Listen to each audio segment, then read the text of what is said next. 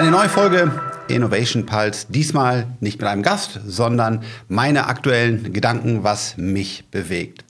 Ja, starten wir mit einem ja, sehr, sehr langen historischen Thema, nämlich Energie, der Solarthematik in äh, Deutschland. Ich habe ähm, diese Woche mit dem CEO von Meyer Burger äh, gesprochen. Das ist eine Position in unserem 10x DNA-Fonds. Natürlich keine Anlageberatung ähm, oder Empfehlung. Und es war eine wirklich spannende Reise durch die äh, ja, Solarindustrie. Denn Gerade hier in Bonn äh, wurde irgendwann mal von den Grünen entschieden, dass man Solar fördern will, was ich sehr gut fand. Dann gab es hier einige Unternehmen in Bonn und auch in Deutschland, die versucht haben, die Solarindustrie in Deutschland groß zu machen.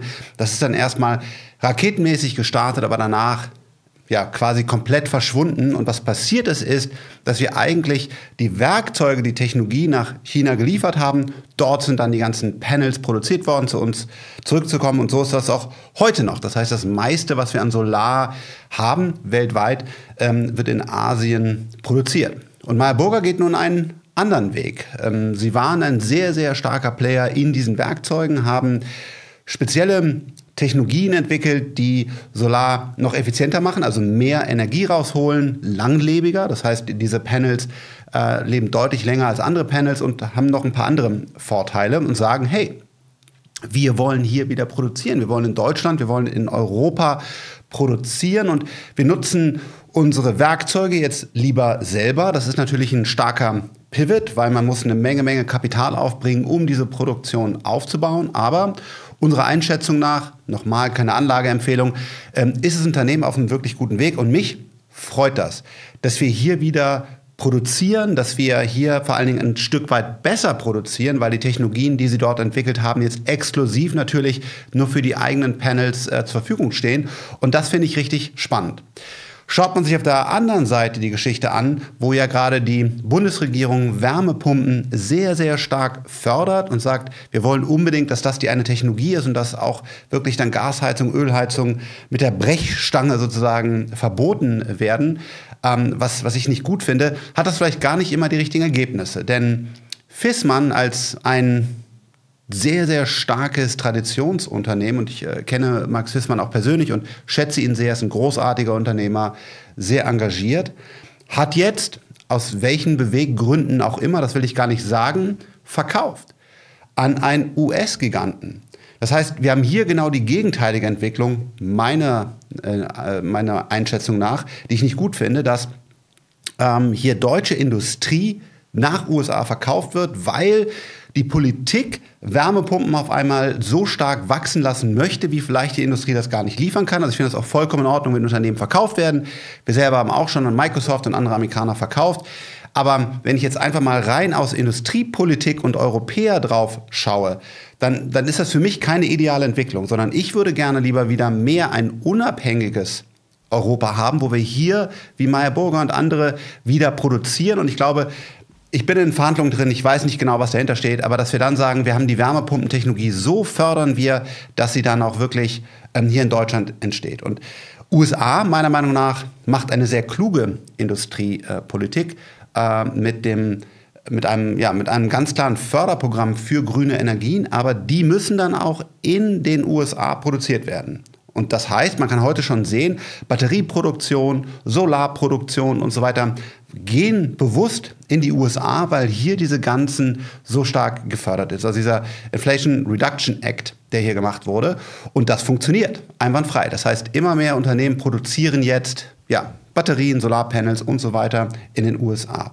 Und hier brauchen wir jetzt meiner Meinung nach dringend eine europäische Antwort. Weil wir brauchen hier auch Produktion, wir brauchen hier auch Unabhängigkeit. Wir haben gerade ähm, gesehen, Energie, Russland, Gas und so weiter. Es ist gut, dass wir eine Weltwirtschaft haben und das brauchen wir auch weiterhin, da bin ich auch absolut dafür. Aber ähm, wir sollten uns nicht mehr so stark unter Druck setzen können und sollten unsere Medikamente, unsere Energie und so weiter, die wirklich wichtigen Themen, Infrastrukturen hier auch in Europa haben. Und da muss meiner Meinung nach jetzt zu diesen Inflation Reduction Act aus den USA, die sehr viel Produktion dort anziehen, auch ein umfangreiches Programm aus Europa kommen, damit wir auch hier in Zukunftstechnologien investieren. Dann das große Thema auch in der Presse von SpaceX, eine neue Rakete Starship äh, ist gestartet.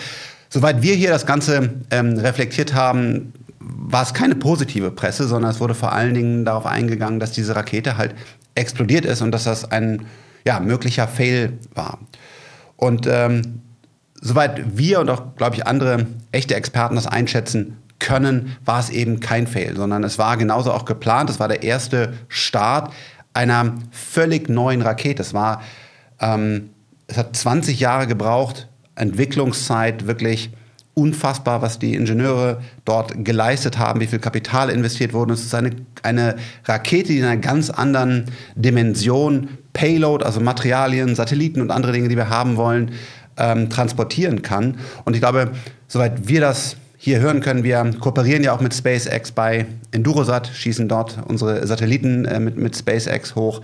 Ähm, hat keiner vom Team wirklich damit gerechnet, ähm, dass das fehlerfrei abläuft, sondern es war ganz bewusst ein, ein nächster Schritt, ein Start und dass es überhaupt so weit kam, dass abgehoben ist, die Rakete so lang geflogen ist, ähm, die Daten, die gesammelt wurden, soweit, das war alles ein sehr, sehr gutes Ergebnis und ich fand ein bisschen schade, zumindest nach unserer Eindruck hier, dass da wieder die, diese negative, oh, dass eine Rakete explodiert, im Vordergrund stand. Denn ich glaube, das ist dieses Fehlerkultur. Es ist nicht cool, Fehler zu machen. Man sollte auch immer reflektieren, warum. Aber wenn wir Neues entwickeln wollen, dann müssen wir in, in, genau in diesen Grenzbereich reingehen. Und dann gehört das dazu, dass Dinge auch mal schiefgehen, hoffentlich so kontrolliert wie ähm, bei SpaceX, weil damit wurde gerechnet. Ähm, deswegen war das ja auch äh, alles weitgehend so abgesperrt, dass da nichts passiert ist. Und ja, es ist eine Menge Material, eine Menge äh, kaputt gegangen, Kapital, aber das Unternehmen hat glücklicherweise die Kapitalstärke, jetzt die nächste Rakete zu bauen, äh, die Learnings mitzunehmen von all den Daten, die man hier gewonnen hat von dem Start. Und wenn es dann irgendwann ähm, ich weiß nicht, wann das funktionieren wird. Ich weiß, SpaceX weiß es auch nicht genau, ob es dann die übernächste, die nächste, wann auch immer, oder auch nur die fünfte oder sechste nächste Starship-Start ist, wann es funktionieren wird. Dann reden wir hier wirklich über eine Revolution, weil ähm, viele, viele Faktoren mehr an Payload, also an Satelliten und anderen Materialien transportiert werden können zu einem viel, viel geringeren Preis. Es ist nicht, dass hier irgendwas um 10, 20, 30 Prozent optimiert wurde, sondern je nachdem, wie man auf die Kosten und Menge schaut, irgendwas zwischen 50 bis 100 Mal wird es jetzt also günstiger und größere Sachen werden ermöglicht, die äh, hier zu transportieren und vielleicht sogar um die Welt zu transportieren. Das ist äh, eine mögliche Vision auch, dass man wirklich sagt, diese Rakete ist so günstig und so sicher und so effizient, als dass man auch lang, langes Cargo damit transportieren kann. Das kann ich nicht einschätzen, aber es war wirklich eine, eine große Revolution und es wird, glaube ich, hier so ein bisschen nicht ganz bedacht, wie, wie wirklich äh, ja, viele, viele Menschen an dieser Mission äh, arbeiten unter harten Bedingungen, weil es einfach kein ja, es ist keine ideale Arbeitsumgebung, in der das SpaceX entwickelt wird, sondern es sind wirklich Leute, die dafür brennen, die äh, die Menschheit nach vorne bringen werden. Und ich glaube, äh, dieser SpaceX-Launch, der neue von dieser komplett neuen Rakete Starship, war unserer Einschätzung nach ein wirklich großer Erfolg. Es kann natürlich nicht fehlen das Thema äh, KI, künstliche Intelligenz. Ich durfte heute mit dem Aleph Alpha ähm, Gründer länger sprechen. Das werden wir natürlich auch äh, publizieren. Aber was ich hier nochmal mitgenommen habe, sind eigentlich die zwei großen Themen. Nämlich das eine Europa, dass ihm das sehr am, am Herzen liegt. Und wir kommen jetzt in eine Zeit, wo nach dem Internet, Search, Mobile und anderen ganz großen Themen, Smartphone, die wir alle verpasst haben in Europa, eine nächste bedeutende, vielleicht die bedeutendste Technologiewelle wieder startet. Und wenn wir künstliche Intelligenz in Europa wieder verschlafen, nicht mitnehmen, dann wird es, glaube ich, langsam wirklich eng. Wir haben heute ja noch eine sehr starke Autoindustrie und andere Themen, die uns retten. Das heißt, das ist ein sehr ernstes Thema für Europa, dass wir das wirklich machen. Aus zwei Gesichtspunkten. Das eine ist natürlich sowas wie Aleph Alpha und andere Startups und auch Unternehmen, ähm, dass die groß werden, dass die weltweit Kunden gewinnen, dass die das Kapital haben, um weiter ihre Forschung voranzubringen. Aber es ist auch, dass wir es anwenden.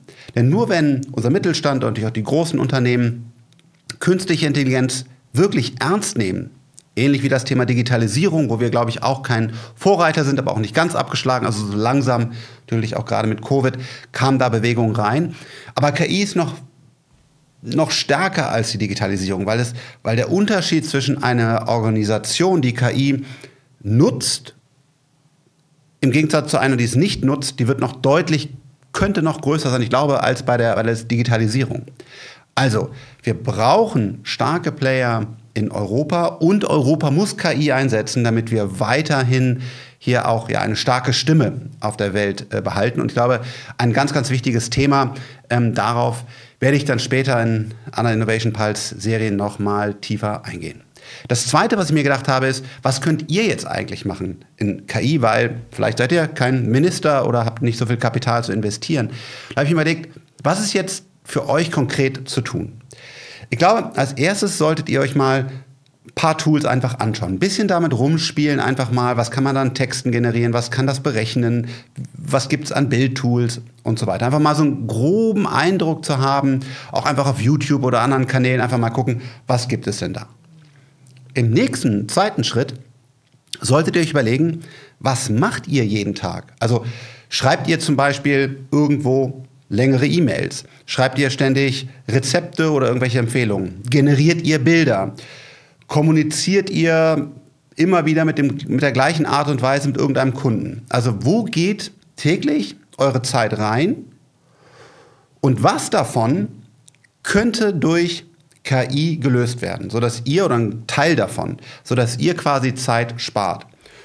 Und mit dieser Reflexion, um zu sagen, was macht ihr jeden Tag konkret, wo geht eure Zeit rein, dann nochmal nach spezifischen KI-Tools suchen und dann in die Anwendung gehen. Ich glaube, das ist wirklich das, was jeder jetzt gerade mal, natürlich kostet es erstmal Zeit, aber tun sollte. Bisschen spielen, grob verstehen, dann zu reflektieren, was mache ich eigentlich persönlich den ganzen Tag, wo geht meine Zeit rein, wo könnte KI helfen, dann die spezifischen Tools suchen und einfach mal testen.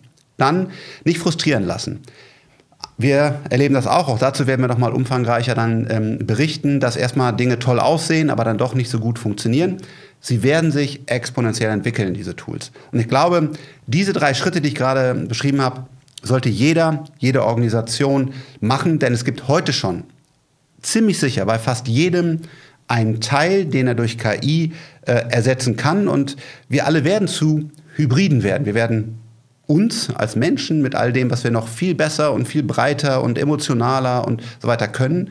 Wir werden ergänzt, was wir heute ja eigentlich schon werden, durch Smartphones, durch Computer, Cloud und so weiter, noch stärker ergänzt jetzt durch künstliche Intelligenz und habt keine Angst davor, sondern nutzt es und äh, nutzt die gewonnene Zeit, um mehr Sport zu machen oder um noch mehr zu arbeiten oder was immer ihr wollt. Ähm, es macht auch Spaß, diese Tools zu nutzen. Also das, was könnt ihr eigentlich jetzt konkret mit äh, KI machen? Es fühlt sich wieder an, als äh, jetzt es richtig los, nicht nur im KI-Bereich, im Energiebereich, in ganz, ganz vielen Themen. Also es bleibt sehr, sehr spannend. Ähm, Freue mich auch, wenn ihr zum Beispiel den LinkedIn-Newsletter äh, abonniert. Ich werde auf der OMR äh, zu KI äh, sprechen. Da haben wir uns ein paar vielleicht ganz gute Sachen überlegt. Das wird, glaube ich, ganz spannend. Ähm, genau, und dann natürlich der ähm, Aleph Alpha, Gründer der Podcast, geht dann auch äh, bald online. Also wir versuchen euch umfangreich äh, zu informieren in diesen dynamischen Zeiten. Wir haben hier im Team mehr Spaß denn je, äh, mit den starken Gründern, mit diesen neuen Technologien jeden Tag arbeiten zu dürfen. Und ich würde sagen, auf bald. Ciao, ciao.